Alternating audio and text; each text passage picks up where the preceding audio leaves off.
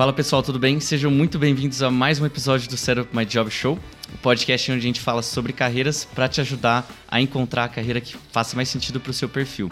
Hoje estou aqui muito feliz de avisar de um, uma convidada muito especial que a gente tem hoje, é Denise Caetano. Denise, muito obrigado por ter aceitado o nosso pedido. Ai, obrigada a você. Eu que estou muito feliz e honrada de estar aqui falando com você. Ai, que bacana. Tenho certeza que vai ser um episódio muito legal. Então, queria começar é, essa conversa de nossa hoje pedindo para você se apresentar um pouquinho para o nosso ouvinte, falar um pouquinho de quem que é a Denise. Bom, Pedro, eu sou a Denise, sou head de pessoas da Pet Love, sou mãe da Manu, isso está no meu currículo, sim, é, eu faço parte de um, de um movimento que chama Filhos no Currículo, então a Manu... A Manu ela me trouxe uma série de novas competências. Ser mãe traz muitas novas competências para você.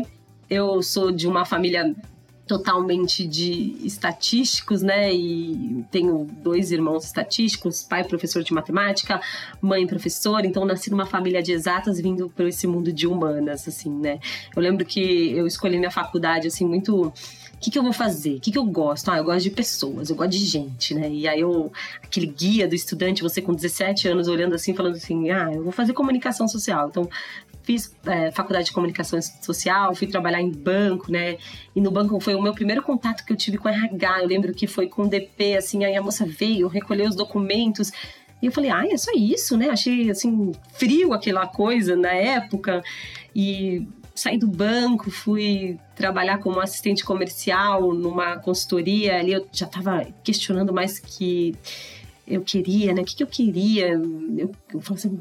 E aí foi quando eu comecei a pesquisar, estudar um pouco mais sobre é, o RH na época, falava muito do, do, cuidado com as pessoas, né? E aí eu conheci uma diretora e ela falou assim para mim, Dê, você tem que trabalhar no RH, tem uma oportunidade aqui, esquece, você não quer vir trabalhar no RH? E aí eu consegui migrar da área comercial, assim, com 20. Eu tinha 24 anos para o RH e, e, era uma empresa de tecnologia. Sempre trabalhei em empresas de tecnologia e, e eu falo assim, daí veio a minha formação, todos os cursos que eu fiz. Eu gosto muito de, de, continuar, acho que o aprendizado contínuo é importante. Então, fiz MBA, fiz formação em coach. Tem que falar bem baixo se formação em coach, porque hoje em dia a palavra coach, ela tá. Né, é, tem que tomar um cuidado aí. Entrando em desuso, será?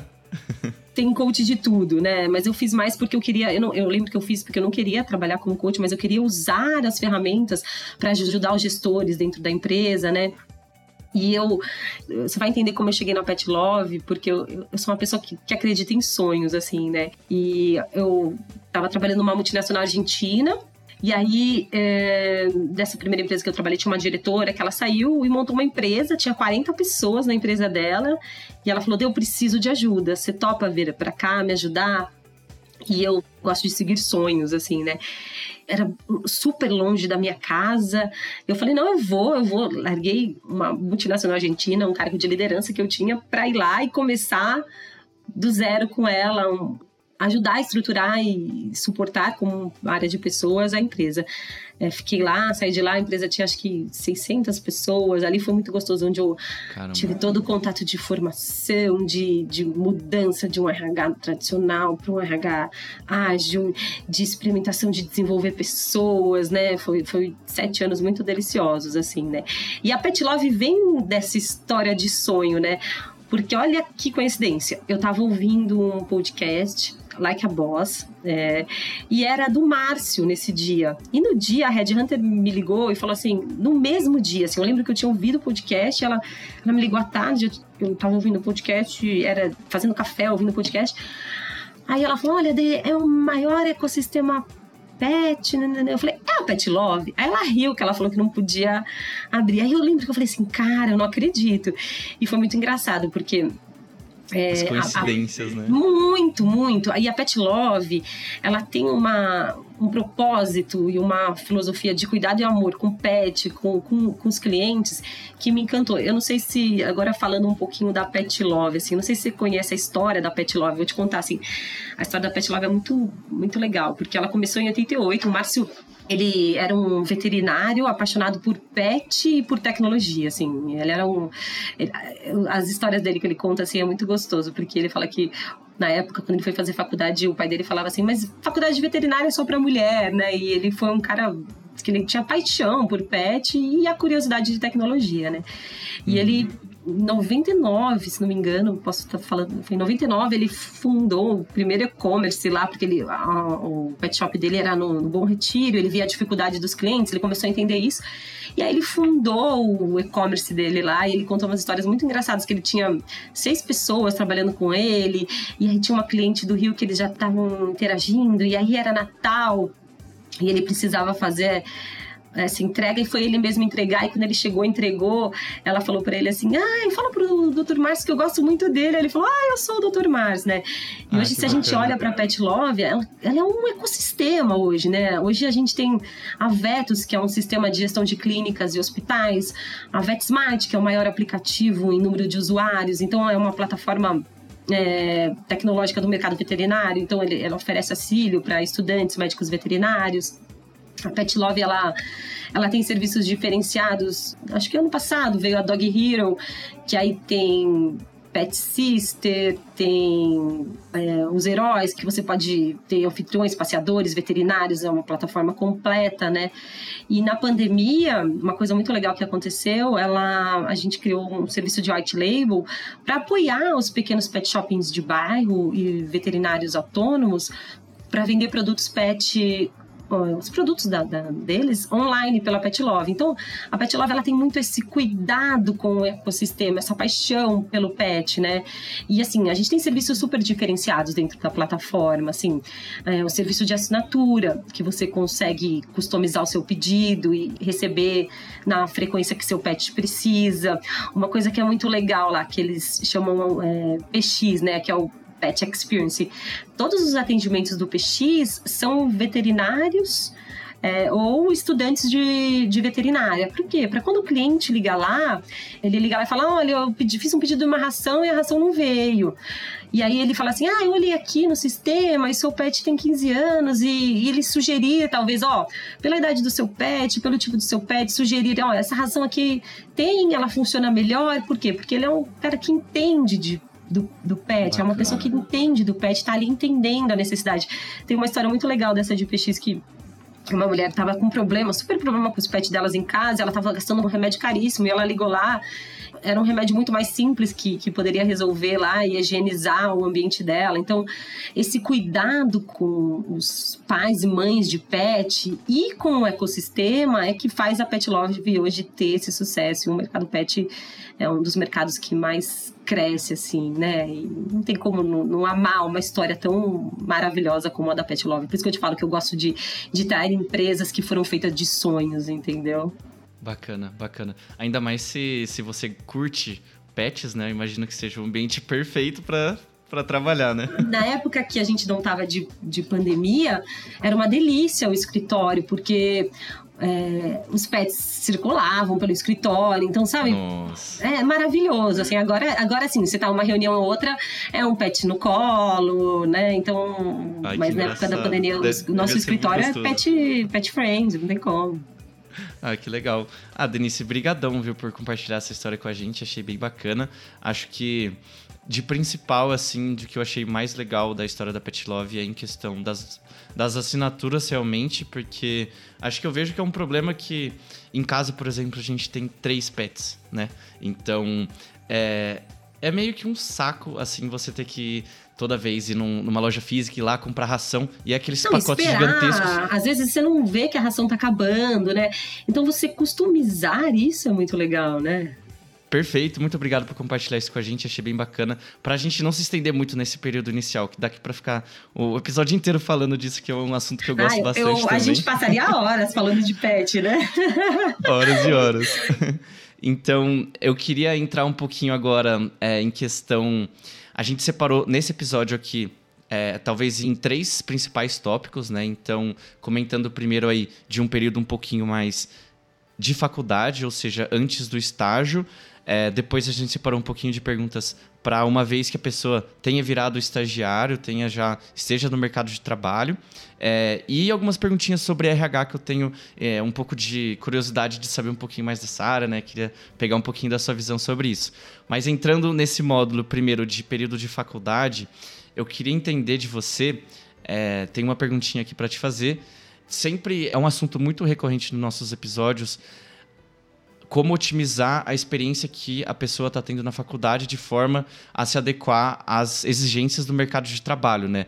Ou seja, quais experiências que a pessoa pode ter lá dentro que vão fazer que ele desenvolva habilidades, que desenvolva competências que são valorizadas no mercado de trabalho, né? Aí então a pergunta para você seria quais dessas experiências da faculdade que brilham os olhos dos entrevistadores? Você como head de pessoas na Pet Love, assim, o que você bateria o olho num currículo, o que, que você valorizaria, sabe? Existe isso exatamente ou não? Tenho um pouco dessa dúvida. Bom, assim, se a gente olhar só para o currículo, que faz a recrutadora olhar o currículo, é sempre o quanto aquela pessoa ela, ela teve conectada em atividades extracurriculares, assim, sabe? Participou de diretórios acadêmicos, monitoria, iniciação científica, empresa júnior, pesquisa de estudo, né? Mas isso não é um impeditivo. Então, eu acho que, assim, hoje a gente nem usa mais currículo, entendeu? Então, é, as coisas estão mudando. Então, assim, uma coisa que conta muito e que faz o olho do recrutador brilhar é o quanto a pessoa, ao longo dessa jornada universitária, ela aproveitou para estar tá conectada em inovação, em tendência de mercado, ela aproveitou para absorver o melhor conhecimento junto dos seus professores. Então, isso são coisas que hoje eu acredito e vejo, assim, em processos. Eu, eu fiz muito processo de, de estagiário e trainee, assim, eu, eu realmente tenho um, um carinho bem especial por isso. Então, assim, o que conta mais é quando ele buscou estudo, buscou coisas, coisas diferentes, entendeu? Assim, o quanto ele foi além mesmo, quanto ele teve conectado a essas coisas de inovação, tendência. Acho que isso é uma coisa que para mim eu olho e acredito que não, assim, se você conversar com outras pessoas, acho que é o que vai, é o que chama mais atenção, sabe? Não que não ter isso também vai ser um impeditivo para a contratação, tá? Mas olhando assim, a primeira coisa que o recrutador tradicional vai olhar é isso, ele vai olhar o que, que ele fez de diverso além da faculdade, o que, que ele participou, né? Enquanto que ele teve envolvido ali naquele período que ele está num período de estudar e aprender mesmo.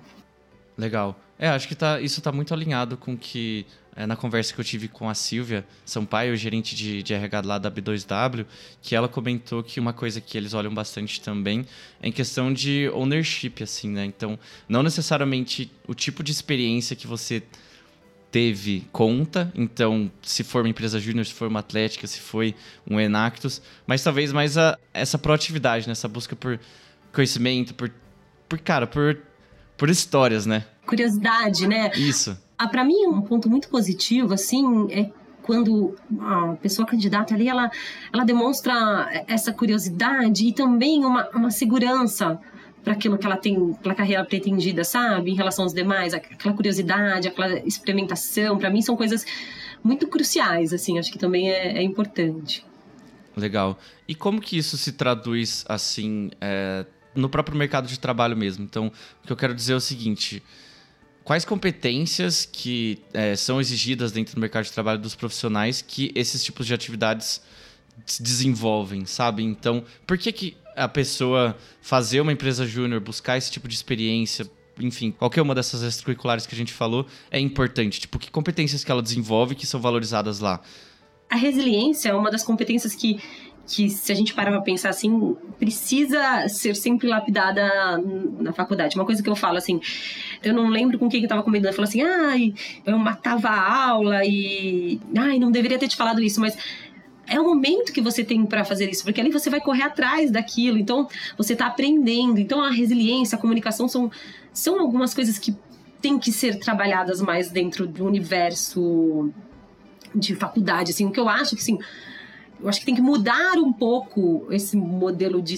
A gente já vem mudando, né? Mas o modelo de ensino tradicional ele vai passar por essa mutação.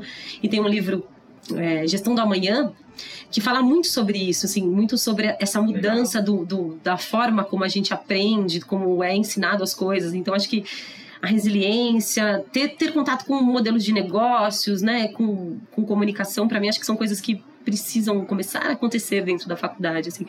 Legal, acho que a gente compartilha bastante coisa junto. Na verdade, a gente tá, já estava trocando uma ideia antes desse episódio, né? E a gente conversou um pouquinho disso. Verdade. Mas É, eu não fui aquele aluno mais competente dentro da faculdade também, e acho que isso está muito alinhado com o que você acabou de falar, né? Então, é, não Mas necessariamente. O que, é ser o aluno mais competente, assim, para você, assim? Eu não sei. Então, eu... Porque acho que é muito do que você é, aprende, do que você traz, do que aquelas vivências te transformam como profissional, como ser humano. A faculdade é isso, né? É, é sim, tem a parte teórica que é muito importante, mas também tem essa parte de vivências. Então, assim, eu acho que tudo tem que ter é, aprendizados e ganhos. Então, a faculdade, ela é esse momento que você pode experimentar, sabe? Acho que esse é o momento.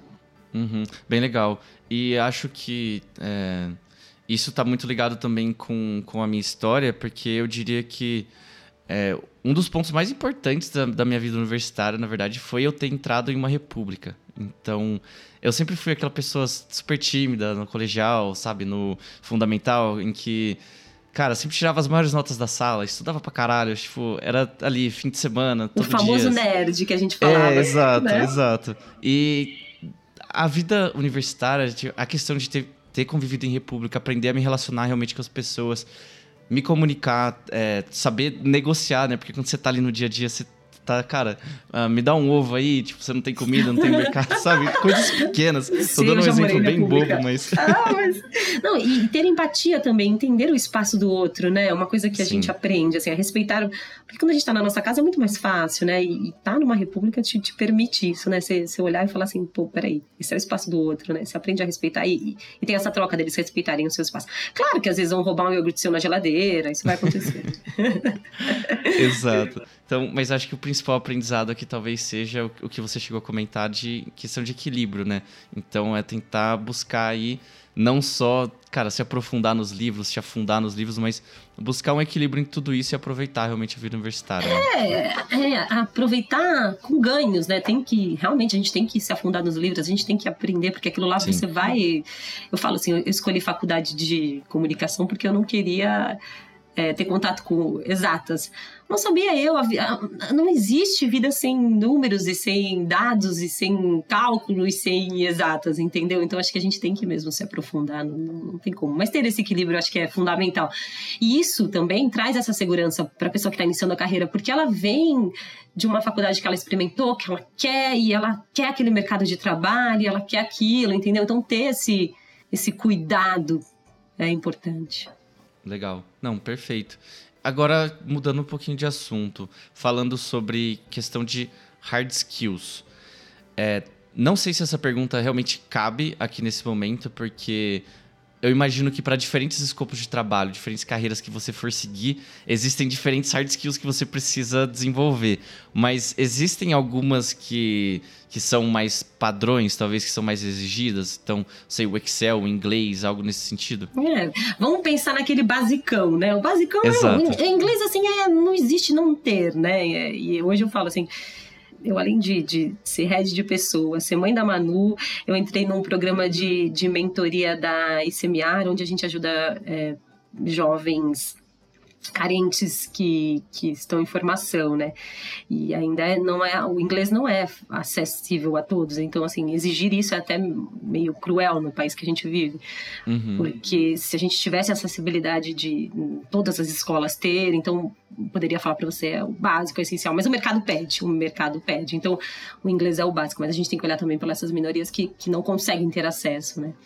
Então inglês é, depende da, do, do, cargo, porque assim, como eu trabalhei com tecnologia, certificações específicas, cálculo, lógica, visão data driving, sabe? Então, assim, acho que esses são alguns, algumas coisas que são essenciais, assim, né? Acho que o básico é esse, assim. Lógica é imprescindível. Deixa eu te explicar. Lógica para todos os processos, entender de lógica é algo que é imprescindível, sabia? Legal. É, mas você diz é por conta do processo seletivo que você vai ter que. Se você parar para pensar, a gente está falando um pouquinho de o que, que chama a atenção do recrutador, o que, que faz. Os processos seletivos, eles exigem isso. E, e o trabalho também, a, a lógica, é, ela é essencial. Então, assim, é um dos hard skills que você precisa ter e desenvolver, entendeu? É necessário. Eu acho que isso conecta um pouco também com o que eu já ouvi é, em um dos episódios. Um dos convidados chegou a comentar, ele trabalha em data science na Gimpass. Ah, que legal. Foi uma conversa bem bacana que eu tive com ele, e uma coisa que ele falou que é muito bacana é a lógica no discurso, sabe? Então é você conseguir não só é, utilizar a lógica no, em questão de números, em questão de dados mesmo, mas usar a lógica na sua comunicação. Ou seja, de que forma que você estrutura seu discurso de forma a que a pessoa te entenda melhor e que você consiga mais o que você quer. E você também, principalmente quando você estiver conversando com pessoas que são é, de cargos mais altos na organização, essas pessoas têm menos tempo, né? Então, quando você estrutura a sua fala de uma forma que ela entenda melhor e mais rápido, isso vai facilitar muito a sua vida e a dela, né? Então, acho que isso daí vai tá alinhado também com, com isso. É muito fala agora de, de curso de storytelling, né? Para você aprender a contar a sua história. E, então acho que isso é legal. Vem a ver com essa coisa de, de lógica do, de pensar e, de falar, assim. Então acho que isso é um ponto bem, bem legal que você falou, Pedro. Bacana. Agora, um ponto que é também bem recorrente aqui nos, nos nossos episódios é que a gente já recebeu várias dúvidas sobre isso também, é em questão de quando a gente está tá conversando principalmente do primeiro emprego, né? Imagina que a pessoa, a gente falou aqui de extracurriculares, né? Imagina que a pessoa não tenha é, realmente passado por nenhuma experiência na faculdade, não tenha buscado, buscado isso, é, experiências alternativas, não tem muita coisa para colocar no currículo. O, o que, que ela inclui, sabe? É, quando não tem muita experiência profissional, como que a gente consegue não mascarar, né? Mas acrescentar alguma coisa. Não, mascarar sem... jamais, né? Exato, não é mascarar a palavra, mas. Não, eu entendi. Como é que se faz uma coisa que chame a atenção do recrutador, né? Isso. né? Eu, primeiro que eu já te falei que eu, eu não acredito mais em currículo, então é, é, uma coisa que para mim não vai deixar de existir. Hoje a gente tem LinkedIn, hoje a gente tem várias ferramentas que você transporta para ali as suas informações, né? Mas essas atividades e vivências extracurriculares, elas, se tiver ali, você vai colocar. Então, destacar projetos, projetos voluntários, é, coisas que você investiu em você, que você quando você estava estudando, estágio de férias. Estágio de férias é uma coisa que conta bastante. Hoje tem muitos lugares. Tanto é que a estagiária que está lá com a gente na PET, Nath maravilhosa, ela veio pelo estágio de férias, entendeu? Legal. Então, assim, caso a pessoa não tenha nenhuma experiência, também tem que ser sincero. O currículo tem que ser sincero, tem que ser. É, olhar e ser transparente com que, com, com que é você, com aquele profissional. Então, se não tem nada, isso não vai ser impeditivo, porque aquela pessoa ela tá iniciando a carreira. Então, quem tá olhando aquilo sabe que ela acabou de sair do meio acadêmico e tá vindo para o mercado de trabalho, entendeu? Então, assim, claro, se tiver esses destaques de projeto, de repente a pessoa teve algum destaque de projeto dentro da faculdade. Eu lembro que quando eu fiz o meu primeiro currículo, eu morava em Santos, eu fiz faculdade em Santos, a gente fez um, um jornal, um noticiário para o Aquário Municipal de Santos. E a gente ganhou um prêmio na, na Bahia. Então aquilo lá era o que, eu, que eu colocava no meu currículo. E, e outro dia eu fui olhar o currículo meu e tava lá ainda até hoje em outros prêmios. Eu falei assim, gente, tá um negócio aqui da época da faculdade tantos, não vou falar quantos anos depois, eu me formei o ano passado. Ah, brincadeira. Mas acho que é isso, assim. Então, acho que é colocar essas, esses cursos, essas vivências e, e, não, e não ter essa preocupação. Se tiver, legal. Se não tiver, não tem problema, entendeu? O mercado de trabalho, o, a pessoa que estiver fazendo esse processo de contratação vai entender que é um primeiro emprego, né? Então, não, não existe muito essa preocupação tão vai, latente, vai. né? Então, bacana. Bom Vai, mas o, o, mercado de trabalho está cada dia mais competitivo. Isso é, isso é fato, Exato. entendeu? Então, assim, a tentar entender assim, a, a pessoa tem que entender assim como eu posso fazer para me destacar, né? Então, ah, legal, eu tô ouvindo o podcast, tô entendendo que várias pessoas de RH estão falando que é importante ter essa vivência extracurricular, procurar um estágio de férias, né? Ter feito alguma coisa voluntária, porque além de, de ser bom pro seu currículo, você também tá fazendo bem pro próximo, não, não tem como não ser bom aquilo, entendeu? E te traz ganhos e conhecimentos incríveis. Então, acho que esse é o ponto, assim, o mercado tá competitivo, né? Então tem que ter esse Legal, cuidado de começar ali na faculdade a pensar assim, né? O que, que eu vou fazer para eu me destacar de alguma forma, né? E aprender, né? Tem que, tem que pensar que é para mim, não é para o outro para ser o melhor. É porque eu vou ter ganhos com esses conhecimentos, entendeu? Legal, perfeito. Então, bora se mexer aí, galera. Acho que esse é o ensinamento aí que ficou dessas respostas, né? Bacana. É, e acho que uma outra coisa que é bem importante em processo seletivo, que também foi uma coisa que a gente trouxe no último episódio com a Silvia, e aí eu queria pegar um pouquinho das suas percepções sobre isso também, Denise, que é o ponto, a questão sobre o autoconhecimento, né? Então, muitas das perguntas em processo seletivo refletem um pouquinho sobre essa necessidade da pessoa entender sobre a sua história, entender sobre quais foram os maiores desafios que ela já passou, quais os pontos fortes, quais os pontos fracos que ela tem, a linha do tempo dessa pessoa mesmo, a jornada dela de, de vida. E então eu acho que tipo essas perguntas são muito abordadas em processo seletivo e o autoconhecimento é, é uma frente muito importante para o universitário se desenvolver é, e ele conseguir se destacar nesses processos seletivos, né? Aí eu queria entender do, do seu lado se você tem algum tipo de direcionamento, se existe né, alguma forma de direcionar as pessoas quanto a isso, de auxiliar elas a atravessarem esse processo, a descobrir mais detalhes sobre elas mesmas, enfim. Como que as pessoas conseguem se preparar mais nesse quesito? Hum, legal. Assim, autoconhecimento é tudo mesmo, como você falou, né? Ela é, é, a chave do negócio. É importante a gente olhar para dentro, entender o que te inspira, né? Assim, é, não sei se você viu aquele filme é, da Disney, Soul. Não sei se você assistiu, que fala sobre como a gente fica buscando um propósito. Não sei se você assistiu esse filme, Pedro. Você assistiu, chegou a assistir esse filme? Nossa, não assisti. Não? não tá aí uma boa recomendação. Então, peraí, ó. vou voltar essa pergunta, mas assista esse filme. Beleza. Você precisa assistir esse filme. Porque ele fala sobre propósito, que a gente fica buscando propósito e nem sempre é necessário buscar o propósito, né? É, é, entender um pouco da sua personalidade. Então, assim, hoje existe mil testes que você pode fazer, mas você mesmo falou assim: fazer uma SWOT, uma simples SWOT das suas fortalezas, das suas fraquezas, do que são oportunidades e ameaças, vai começar a te ajudar a entender e, e se autoconhecer, né? E o autoconhecimento, ele não é algo que você desenvolve em uma semana é contínuo, um processo, né? sabe? É um processo, é uma coisa que assim.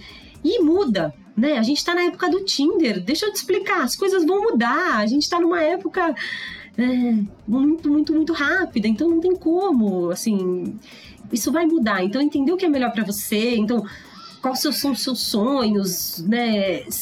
É, se fazer perguntas, né, suas aptidões, entender e falar assim, tá, tem aquele cargo ali que tá, aquela empresa X que todo mundo tá querendo, que todo mundo.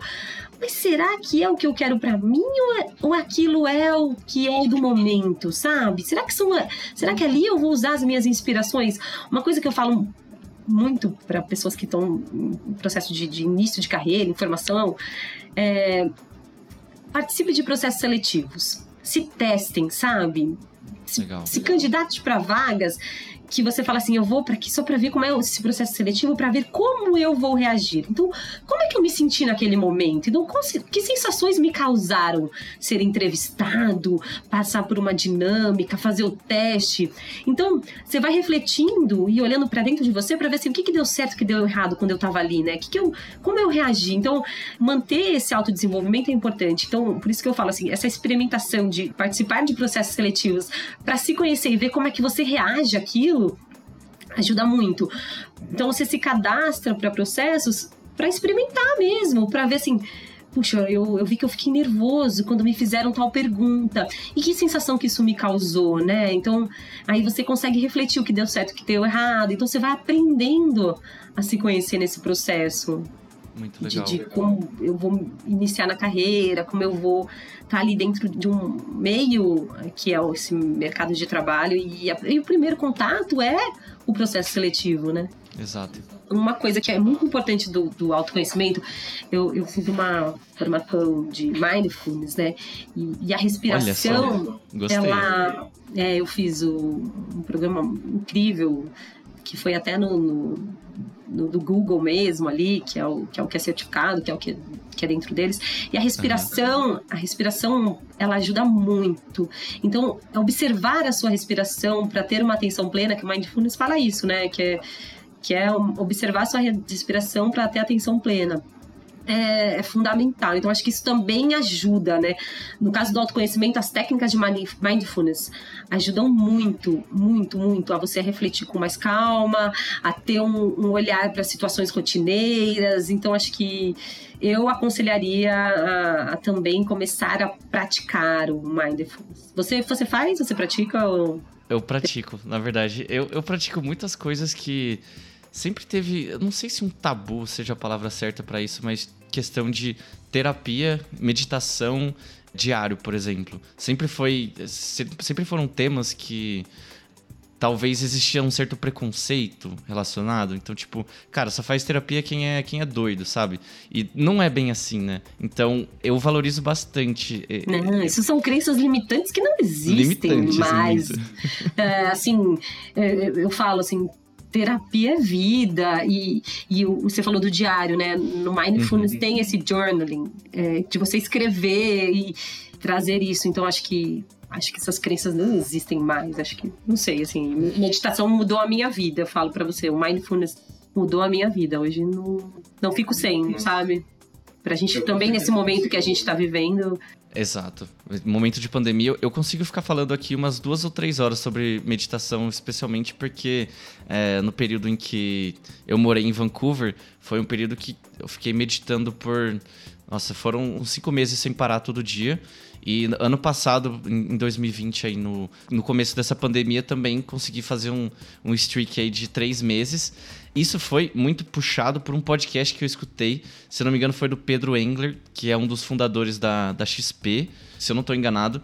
E ele falou que o pessoal procurava sempre ele por essa questão. E falava assim, cara, e aí, qual dia que você tá de, de meditação, sabe? É, do streak sem parar. Ele tinha comentado lá, sei lá, mil e, e tantos dias. Então, muito doido, assim. É, dá pra ver a, a, evolução dia a dia que você tem quando pratica esses.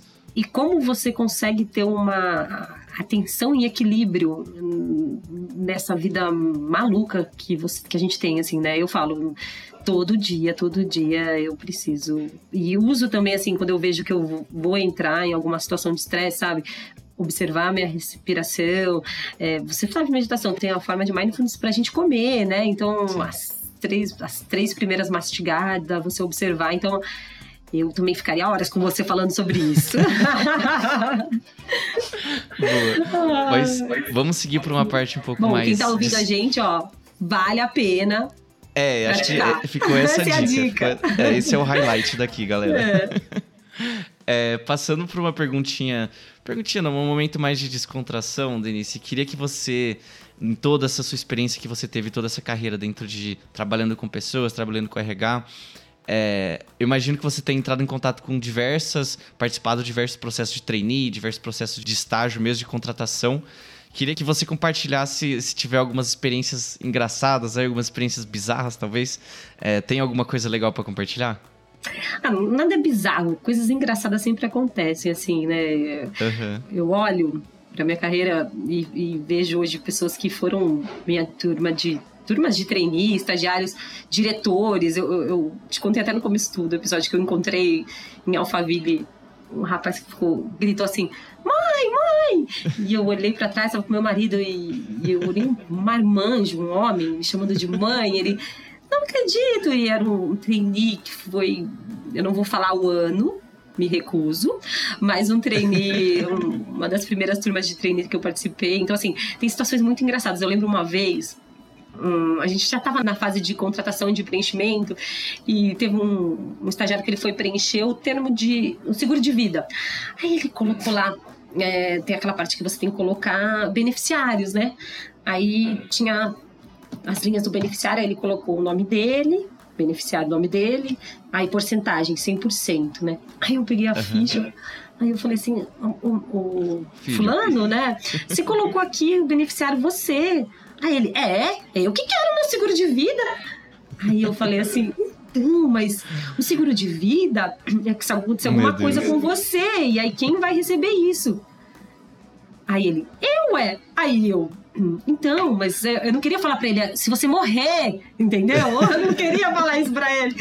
Como eu é que tentava explica, falar assim. Sem explicar isso, né? Eu, eu, eu, queria falar assim pra ele, então, mas assim, se acontecer alguma coisa com você e você não tiver mais aqui. Ah, mas aí eu não vou ganhar o dinheiro? Ele, ele insistiu. Aí o menino que tava do lado falou assim: Oh, e se você morrer? Ele falou assim pra ele. Eu lembro que eu dei tanta risada, porque eu, eu falava assim, como é que eu ia explicar pra ele na época, né? E aí ele acabou ganhando, assim, um apelido lá dentro do, da turma de trainee, Nossa, fantasminha. Tem, tem curiosidade desse apelido aí, como, é que, como é que a galera chamou Mortinho, ele? Mortinho, fala, ah, fala com o Mortinho. Mas é muito engraçado, porque eu lembro que eu fiquei falando com ele tentando, de uma forma sutil, explicar para ele, orientar ali como ele uhum. preenche aquilo, né? Então, aqui os dados dos seus beneficiários, né? E a gente orienta, só que na cabeça dele, beneficiário dele, ele queria o benefício para ele, entendeu? Ele, claro. Acho que, assim, assim, lembrando rapidamente, acho que foi uma das situações engraçadas. Teve uma vez que a gente contratou um, um estagiário, né? E, e, era dress code, era uma empresa assim, eu sempre, sempre trabalhei em startups, então não tem muito, assim, como sou, acho que as coisas de vestimenta, acho que também não, não existe, né? Acho que é o importante é quem você tá ali, que tá trabalhando, Mais não, não muda mesmo. nada o seu trabalho, é. Uhum. E ele ia todo dia de terno, gravata, social, ele ia super social, né? E aí o gestor dele perguntou assim pra ele: por que, que você vai social? Ah, porque minha mãe me ensinou que eu tenho que vir todo dia trabalhar assim, sabe? A coisa mais bonitinha. É, é, esse, é, é, possível. E tinha um que eu lembro que ele chegou com a mãe dele no, no, no processo, assim, né? E a mãe dele ela falou assim: Ah, eu vou ficar aqui esperando ele. E era naquela época aqueles processos que longos, né? Pensa que assim, as... você lembra daqueles processos seletivos maçantes, que tem um monte inteiro. de dinâmica, é. E aí eu falei: Você não vai ficar aqui, né? É, puxa, eu, fiquei super preocupada que ela ia ficar lá e ele, ela tinha os seus vinte e poucos anos, né? Ela vou, vou ficar aqui e, e, eu vou esperar ele. Fala, avisa ele que eu tô aqui, tá bom? Avisa ele que eu tô aqui. Aí toda hora que eu passava, ele sentia um corredor, ela falava, e aí, como ele tá? Nossa. E aí, como ele tá? Ai, gente, eu achei assim. Você eu acho... risada essas horas. Não, assim, é, é, engraçado no momento que você vive, mas é fofo, né? Uma, Sim, cada um tem sim. um estilo, mas pra uma empresa, você olha e fala assim, que engraçado, né? A mãe tá ali, tá acompanhando, e, e ela via a pessoa responsável e ela perguntava toda hora pra mim assim: e aí, como ele tá? Como é que tá meu filhinho? Como é que tá ele lá? Tá tudo certo? Tá tudo certo? Aí ela foi, comprou coisa, pediu. Foi engraçado que ela ainda pediu pra uma menina levar lá pra dentro, assim, sabe? Eu não lembro se ele passou, tá? Ah, eu, eu gostaria de saber se o, o- o suporte Eu que ela não deu ali foi lembro. suficiente ou Eu não. não lembro, faz muito tempo. Ai, mas assim, tem várias, tem várias de resistência, de. de... Teve uma vez que um, a pessoa chegou e ela entrou, ela entrou pro processo, aí ela não sei o quê. Aí ela pegou, parou assim, olhou pra gente quando a gente tava explicando sobre. Aí ele assim, ai, ele falou assim, ele falou um palavrão, falou, ai, né? Falou um palavrão, falou, putz, cara, não era esse que eu queria ter vindo. Levantou e foi Nossa. embora. Não é possível. É verdade, é verdade. Meu Deus do Na céu. hora, assim. Todo mundo olha e fala, não é possível, o que, que tá acontecendo É, aqui? ia começar as apresentações, né? Eles iam se apresentar e ele, ele olhou assim, virou pro lado e falou: Putz, caralho, ele falou assim, né? Não era esse que eu queria ter vindo. Levantou e foi embora, assim. Eu sei que, que a gente ficou rindo muito. Assim, então acho que ah, tem várias, assim. Nossa, deve ter muitas dessas. Nossa, é- essa, essa foi uma das que, assim, é, não tinha como não rir, sabe? Teve uma que deu tudo certo, ele foi aprovado. Aí, quando a gente foi assinar, assinou a contratação, aí ele foi sentar com o time, né? Ele sentou lá com o time pra começar no primeiro dia dele, tava, é, já tinha contrato de estágio, tudo certo. Ele olhou, olhou pro time, olhou pra tudo e falou assim: Ai, sabe o que, que é? Eu pensei bem. E eu acho que. Não, eu não quero trabalhar aqui. Foi embora também. Pediu pra sair, Nossa. foi embora. Foi o estagiário mais rápido que a gente teve na empresa na época. Algumas, alguns minutos, né? Ele sentou com o time, olhou pro time e falou assim, cara, não faz sentido pra Não, mim. Era um time super legal, assim. não- eu falei assim, eu perguntei, menino, se aconteceu alguma coisa, né? Não, né? Ele, sei lá, ele falou que queria ir embora, que não queria ficar aqui, que não queria trabalhar aqui mais e desistiu da gente. Aí eu falei, de Vai repente ele recebeu uma outra oportunidade, não sei. Sim, não sei. pode ser. Enfim, tem, tem muita história aí, muita coisa. Bacana. Fico, fiquei feliz aí que você compartilhou. Acho que dá pra, deu pra dar umas risadas boas aqui, pelo menos do meu lado. Ah, que É. bom. Eu peguei as mais leves, tá? Lembrei aqui, tentei lembrar mais Depois, leves. depois que a gente terminar o episódio aqui, você me conta as mais pesadas. Combinado.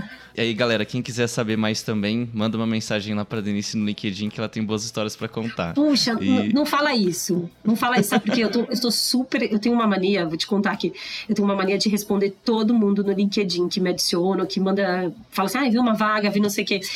E, e eu não estou conseguindo responder todas as pessoas Caramba. no LinkedIn. Eu fico muito mal com Jura? isso, juro. Eu tô com umas não lidas lá que eu falei assim: domingo eu vou sentar e res vou responder todas essas pessoas no meu LinkedIn. Sabe por quê?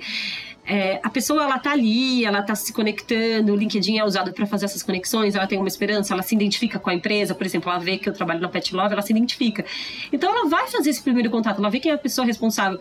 E eu quero fazer esse primeiro contato com ela, eu quero falar com aquela pessoa, falar assim, ó, oh, acessa tal página, responder a pergunta que ela me fez, tentar direcionar, mas eu não estou conseguindo, então eu tô, tô super é, com peso na consciência aí, mas podem me mandar. Eu, eu falei que eu vou ficar esse, esse fim de semana. Eu falei assim: eu vou fechar e vou pegar meu LinkedIn e vou responder matar todo mundo, sabe? É, vou matar todas as mensagens. Boa. Perfeito, Denise. E agora, passando para mais uma dos módulos né, desse episódio, pensando no modo de uma vez estagiário, né? Então a gente chegou a comentar bastante aí de processo seletivo, deu bastante exemplo bacana, umas histórias legais que a gente compartilhou. É, aí beleza, uma vez que esse estagiário está na empresa, quais tipos de comportamentos que você considera que o estagiário ele tem que buscar para ele ter atingir bons resultados desde o início, para ele se destacar mesmo, sabe?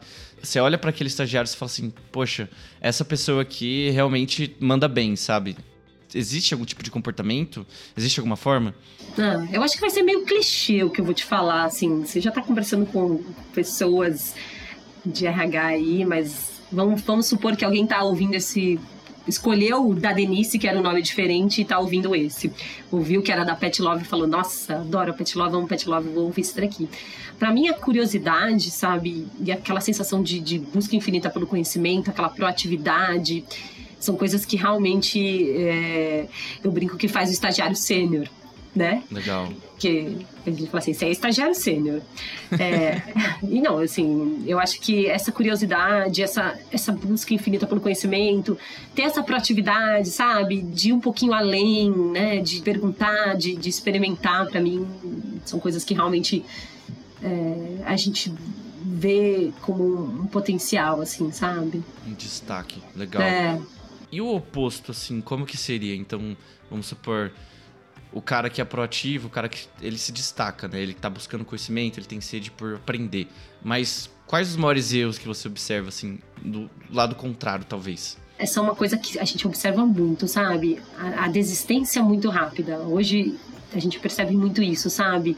De querer tudo para ontem. Então, assim, é, ter um pouco da resiliência e essas pessoas que ela tem essa dificuldade, que ela tem, sabe, se desmotiva muito rápido, assim, ao mesmo tempo. Que... Tipo, entrar na empresa por um, algumas horas e já querer sair.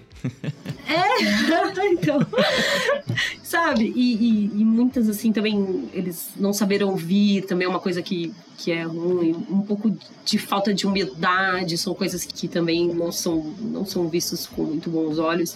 E, e ser competitivo em excesso, eu falo que é uma coisa que, assim, a competitividade é legal, mas ela é excessivamente ficar. Não se compare a ninguém. Acho que a comparação é um negócio assim a pessoa que chega para você se comparando ao outro, assim, ai, isso para mim é, assim, eu acho que é um, na carreira, em tudo, assim, é, não é legal. Então acho que a competitividade, sim, ela é legal, mas de forma excessiva e ficar se comparando a outra pessoa, para mim, acho que é um erro bem é, tenso aí né?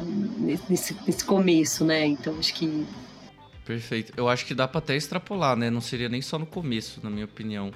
Ah, em é... tudo, né? Exato. Já diz muito sobre o caráter da pessoa, né? Então, na minha opinião, não seria mais só pro começo e sim para profissionais no geral, talvez. É, mas hoje que eu observo é muito de querer tudo muito rápido. Como tudo tá muito rápido, eles desistem muito rápido, sabe? Enjoar, ah, cansei disso. Tipo, parece assim, ah, não quero mais brincar disso, entendeu? Mas a, a resiliência, ela é importante, né? Então, não, não desistir é importante. Legal, perfeito. Aí, Denise, passando para a última etapa aqui do nosso podcast. Ah, sério, eu tô amando ficar aqui conversando com você. Vamos continuar depois? Ah, eu também. Tem bastante coisa para discutir ainda, com certeza. é, seria sobre a área de recursos humanos mesmo. É, para quem tem interesse nessa frente, eu sou uma das pessoas que tem interesse nessa frente, então vou satisfazer minha curiosidade com essa pergunta, mas imagino que quem está ouvindo a gente também gostaria de saber um pouquinho mais. É, quem que você recomendaria trabalhar na área de DRH? Então, o que, que você mais valoriza dessa frente? Assim, é, antes eu, eu, eu falo para você assim, se você não tiver, não gostar de lidar com pessoas, de cuidar de pessoas, né? Tá vendo? Frases piegas que o RH fala. é, mas, assim, é, eu sei que é, é meio clichêzão, né? Mas tem que ter esse, essa, essa preocupação. Mas hoje, né, muito olhando para o negócio, acho que entender de administração, de, números, de dados, né, é importante também. Então, acho que, assim, é ter essa sinergia entre ser apaixonado por fazer a diferença na vida das pessoas, mas com um cuidado de saber que você vai ali. Eu, eu falo porque eu falei assim, ah, eu quero trabalhar com isso porque eu não quero trabalhar com números, mas o número, o dado, o experimento, ele é importante, entendeu? Então, esse é uma, uma das características para mim que é muito importante. Então, é piegas, né? Eu sei, mas tem que gostar de processos, né? Tem que ter muito é, um equilíbrio e um autoconhecimento muito bom para você é, lidar com a parte ruim do, do trabalho de RH, que quando é, vamos lá, é, para mim até hoje processos de desligamento são a, a, Nossa, realmente. Eu sofro, não consigo, assim, sabe? Eu, eu, eu me preparo, sempre quando acontece são dias mais difíceis, assim, então tem que ter também esse conhecimento, esse cuidado. Acho que esse é um dos pontos assim, que eu vejo né, estudar e aprender. E você, você que é um cara, a gente conversa assim, você é um cara super estudioso, questionador. Então, assim, te vejo no RH facilmente. Ah, obrigado. quem sabe dá para fazer essa guinada de carreira aqui, trabalhando hoje em marketing digital, quem sabe, né? É, a gente não, não, não, não pode. Não pode é, pensar assim, ah, não, não dá para mudar, assim, evoluir e mudar é uma constante para mim, sabe? Legal. Não, perfeito. É, satisfez minha curiosidade. É, obrigado, Denise. Partindo para os finalmente realmente do episódio, perguntas que a gente sempre faz. Concordo. Também tô triste, mas é, a gente já tá correndo um pouquinho com o tempo aqui. Então, é, terminando aqui com as últimas perguntas um pouco mais pessoais que a gente faz para todos os nossos convidados. Uma que eu gosto bastante é que a gente chama de máquina do tempo, que é basicamente assim: se você pudesse voltar na época que você era mais nova e se encontrar com ela, é, antes de você ter começado a trabalhar, né? Então, antes da época lá de você ter entrado como estagiário, enfim, na empresa, o que você falaria para a Denise mais nova, né? Que conselhos que você daria para ela? Bom, eu, eu adoro essas, essas coisas de uhum. volta que você faz. Eu, com certeza faria para ela assim, ó, espere mais um pouco para escolher a, a, sua faculdade, né? Legal confie mais em si mesma, porque eu sempre fui muito insegura, assim, sabe? Né? Então, assim, não ter medo de arriscar e entender. Hoje eu olho e falo assim, né? Gostoso olhar e falar assim: a vida é feita dessas reviravoltas, mas se alguém tivesse falado lá para mim, pode ficar tranquila, ia ser muito mais legal, entendeu? E falaria para mim assim também de ouvir mais as pessoas com maiores bagagens, sabe? E não, não tenha medo de, de, de se arriscar, assim. Acho que isso é um, uma das coisas que eu falaria para mim mesmo, assim, porque é, hoje eu tenho esse, essa segurança, né? E eu olho para trás e penso assim: se eu entendesse o que eu entendo hoje, cara, ia ser muito mais fácil, ia ser entendeu? Um absurdo, com certeza. É, então, então acho que eu falaria para mim é isso, sabe? Confie em si mesmo, assim, acho que é uma das coisas assim que, que é importante. Assim, eu olharia para Denise e falava, pode confiar. Excelente. Obrigado por esse escuta aprendizado. Escuta seu coração que tá certo. E em relação a alguma ferramenta que você usa assim no seu dia a dia, tem alguma que você acha sensacional, que você não viveria sem? Você consegue dar um exemplo? Hoje é a Meditopia, assim, é, uma, é um dos aplicativos que eu uso, assim, para Denise, vida pessoal. Agora de trabalho tem um monte de ferramentas, sabe? Tem Slack, tem Trello, a gente tem tanta, agora trabalhando nesse modelo remoto, a gente está usando tanta ferramenta, né? Então assim, eu acho que eu vou focar em, assim, para mim, minha vida é a meditopia. Você usa alguma ferramenta? Pra então, meditação guiada? O Headspace, não sei se você ah, é? conhece. É? É, não, ele... não conheço, mas eu ainda gosto mais do Meditopia. Uma Editopia é de graça? É de graça. É. Legal. Pô, eu, O eu tenho é versão pago, inclusive. gratuita. Ah, tá Bacana. vendo? Preciso arranjar uma forma nova aí. Gostei. Gostei dessa, dessa ajuda.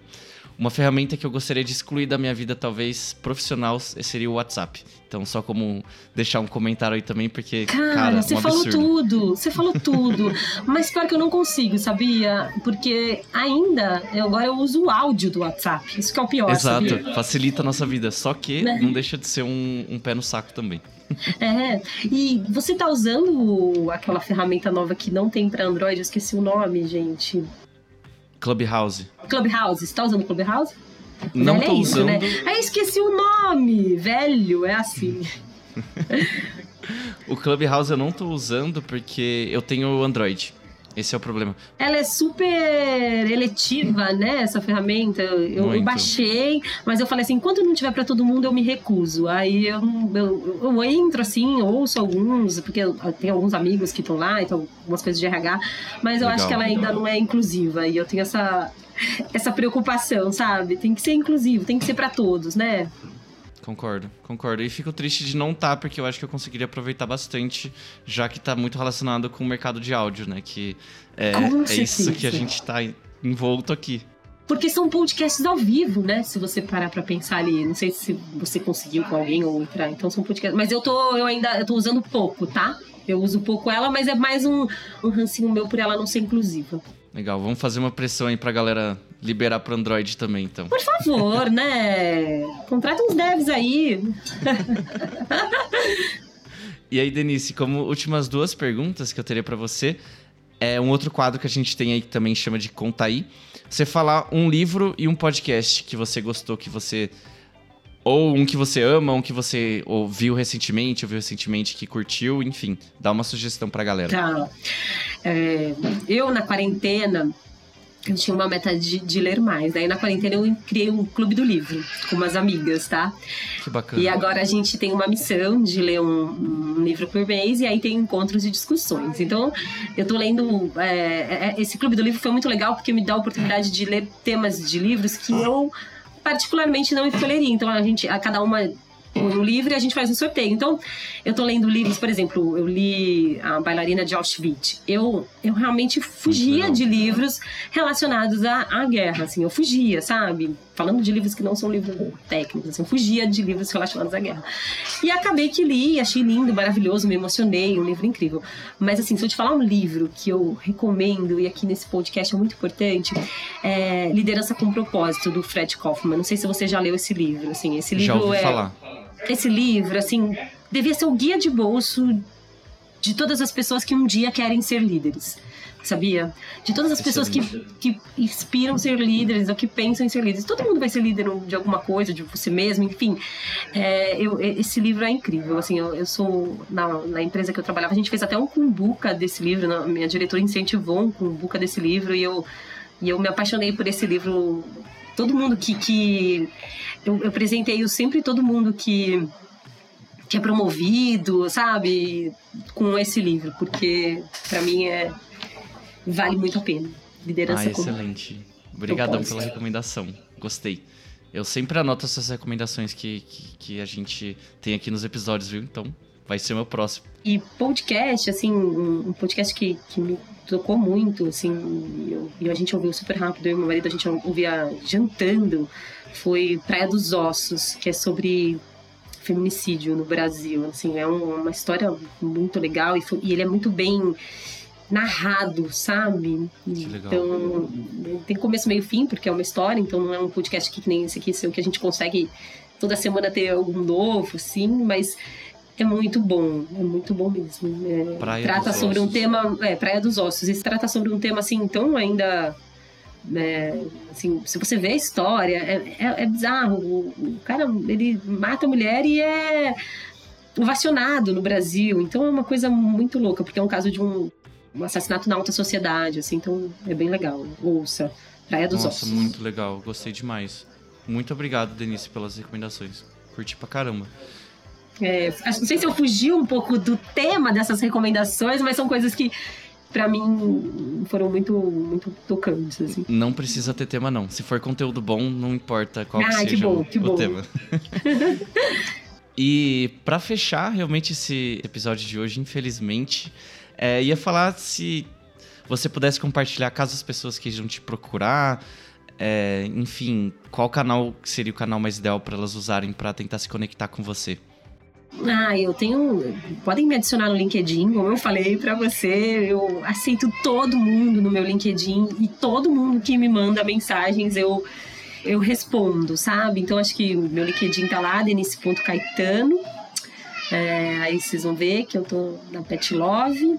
Eu tenho. Não, se, se quiser me encontrar é no LinkedIn. Eu tenho ferramentas, mas assim, Instagram eu uso mais para ficar postando foto da minha filha, porque eu sou dessas mães babonas apaixonadas e É, tá certo. e assim, me adicionem no LinkedIn, gente, que ali tem bastante troca, ali eu, eu compartilho muito conteúdo de coisas que são que eu acho que são legais, principalmente de temas relacionados a essa coisa de, de profissão, carreira, então pode me seguir. Perfeito, Denise. Queria agradecer muito de novo a sua participação. Foi uma conversa muito bacana. Curti pra caramba esse episódio. Ai, Espero que você Pedro, tenha curtido também participar. Eu amei. Ai, fico feliz. Espero que tenha sido proveitoso também para quem tá ouvindo a gente.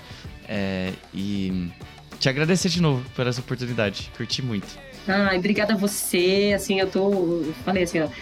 Eu tava super tensa. Eu falei assim, eu vou falar alguma besteira. Certeza. Eu falei pra você, eu falei, Pedro, eu, eu sou meio palhaçona, falo muito palavrão. Eu falei, se eu falar palavrão, como é que a gente vai fazer, né? Vamos cortar. Mas eu que agradeço. Espero que as pessoas consigam usar isso de alguma forma legal e espero ter ajudado alguém. Se eu, se eu ajudar uma pessoa, eu já me sinto extremamente feliz.